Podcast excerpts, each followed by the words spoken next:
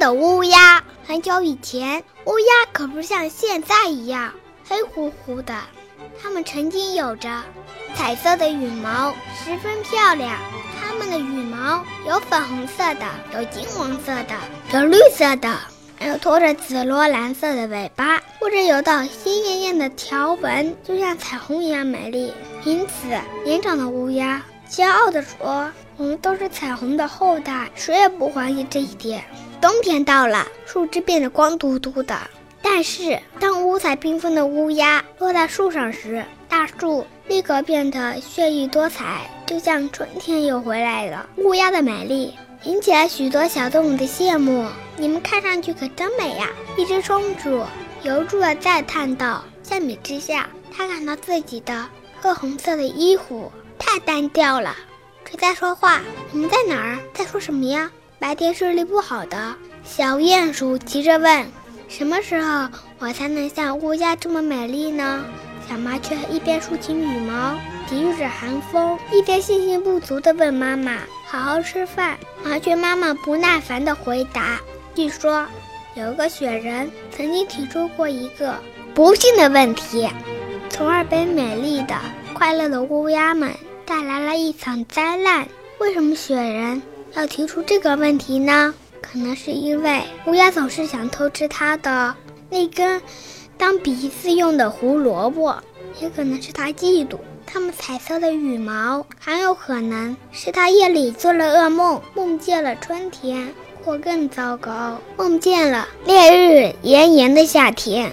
我非常喜欢我的白颜色，不过还是有个问题使我还感兴趣。它一面表白自己。一面问一只蓝点点的乌鸦：“在你们当中，到底谁的颜色最美丽？也就是说，一只真正的乌鸦应该是什么颜色的？”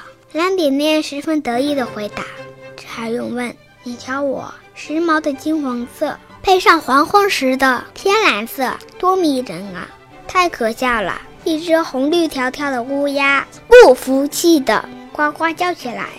一只真正的乌鸦应该拥有自然色的花纹，桦树叶子的绿色配上丁香般的粉红才是最理想的。不对，一只淡紫色的乌鸦愤怒地吼了起来。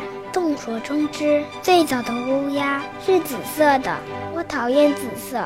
一只金黄色、肚子是绿色的乌鸦十分生气地说：“请看看我的颜色吧。”你们就知道了，真正的乌鸦应该是什么样的。就这样，大家气愤的相互指责着。我现在根本没有兴趣和你们再争论了。一只粉红色条纹的乌鸦生气地拍动着翅膀飞走了。它要去寻找与自己的颜色一样的乌鸦。它很愚蠢，但是做的完全正确。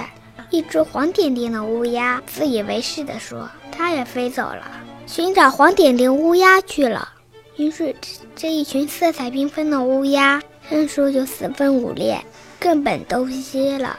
最后，乌鸦们呢？它们完全变黑了，就像黑色的大雨，是故意为了争吵不休的乌鸦们而下的。它们站在一起，它们再也找不到美丽的粉红色。淡紫色和黄色了，它们变成了黑色的，并且永远是黑色的了。